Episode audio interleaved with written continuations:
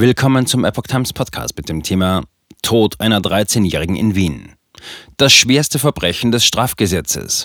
Höchsturteile im Mordfall Leonie in Wien. Ein Artikel von Steffen Monter vom 5. Dezember 2022. Leonie, ein Mädchen, 13 Jahre alt, wurde in Wien einer letztlich tödlichen Menge Drogen ausgesetzt, mehrfach vergewaltigt, der leblose Körper an einem Baum am Straßenrand abgelegt. Das Wiener Landesgericht fällte nun ein Urteil. Wie die Tat ausgeführt wurde, rechtfertigt aus unserer Sicht diese Strafen.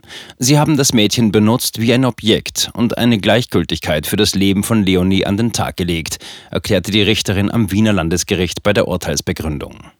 Was als Prozess als Vergewaltigung mit Todesfolge und schwerer sexueller Missbrauch einer Minderjährigen begann, wurde im Urteil zu Mord und Vergewaltigung abgeändert.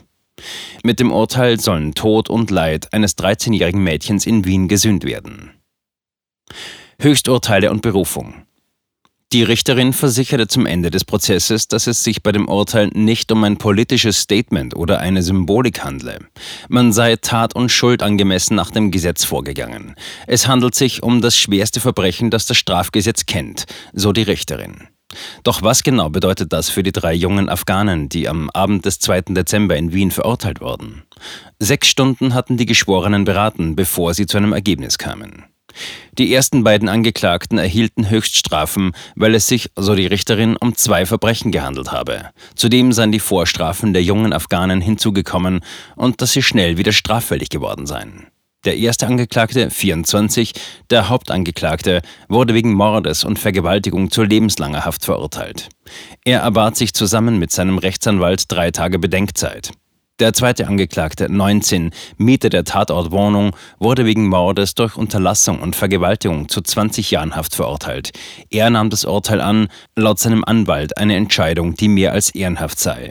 Der dritte Angeklagte, 20, eigenen Behauptungen nach, der Freund der ermordeten 13-Jährigen, wurde ebenfalls wegen Mordes durch Unterlassung und Vergewaltigung verurteilt. Bei ihm fand das Gericht eine Haftstrafe von 19 Jahren angemessen, weil er bisher als unbescholten galt. Aus diesem Grund kritisierte dessen Verteidiger, nach meiner Ansicht ist die Strafe bei jemandem, der unbescholten ist, doch hochgefasst. Der Verteidiger meldete daraufhin Berufung an. Wie die österreichische Kronenzeitung berichtet, sei damit keines der Urteile rechtskräftig. Der Brief des Vaters. Am letzten Gerichtstag, wenige Stunden vor der Urteilsfindung, hatte der Anwalt der Familie von Leonie einen Brief des Vaters des Mädchens vorgelesen. Darin stand unter anderem, als wir am 27.06.21 erfahren haben, dass Leonie tot ist, ist eine Welt für mich zusammengebrochen. Es war plötzlich alles anders. Eine unendliche Leere. Ich wollte eigentlich nur tot sein, damit ich diese Hölle auf Erden nicht mehr ertragen muss. Und ich wollte zu Leonie, damit, wo auch immer sie ist, sie dort nicht alleine ist. Dann kam der verzweifelte Vater zu einer anderen Erkenntnis, als er in Leonis Zimmer eine Bibel fand. Irgendwie wurde mir da klar, sie ist auf keinen Fall alleine. Und es heißt ja auch, wenn man stirbt, trifft man seine Angehörigen wieder. Zumindest sei seine verstorbene Mutter, Leonis Oma, bei ihr. Diese Erkenntnisse hätten ihn verändert, seine Suizidgedanken seien verschwunden, weil Suizid im christlichen Glauben eine Sünde ist. So würde er nie zu Leonie kommen, sondern in die Hölle. Die Lehre sei jedoch geblieben. Als Leonie gestorben ist, bin ich mit ihr gestorben. Er könne auch seinen Geburtstag nicht mehr feiern, weil es für mich nichts zu feiern gibt. An Leonies Geburtstag, 17. November, habe er in der Früh erst einmal eine Stunde geweint. Es ist unerträglich zu wissen, eigentlich würde es jetzt das Geburtstagsfrühstück geben, aber Leonie kommt nicht zu Tisch. Eigentlich sei es einer der schönsten Tage im Jahr, wenn ein Kind Geburtstag hat. Für ihn sei es nun der größte Albtraum. Ein Tag, an dem die Zeit nicht vergehe. Sie alle, Mutter, Vater, die vier Geschwister von Leonie, seien am Ende. Psychiatrie stationär, Psychotherapie, Epilepsie, Psychoreha. Der Brief wurde vom ORF veröffentlicht. Der Tod einer 13-Jährigen. Leonie war ein Mädchen, das im Sommer 2021 in Wien unter Drogen gesetzt und mehrfach vergewaltigt wurde. Am Morgen nach der Tatnacht fand man sie tot an einem Baum lehnend in einem Grünstreifen am Straßenrand. Die 13-jährige deutsche Staatsbürgerin aus Tulln, einer kleinen Stadt rund 40 Kilometer von Wien entfernt, hatte sich am Freitagabend, 25. Juni 2021, von einem Bekannten auf die Partymeile am Wiener Donaukanal fahren lassen. Später in der Nacht war sie mit einigen afghanischen Staatsbürgern in die Tatwohnung gegangen. Dort wollte man sie mit Drogen für Sex gefügig machen. Im Verlauf des Prozesses hatte schon eine Ex-Freundin des zweiten Angeklagten, des Wohnungsinhabers, eröffnet, dass einige Afghanen ihr Marihuana mit Liquid Ecstasy beträufeln.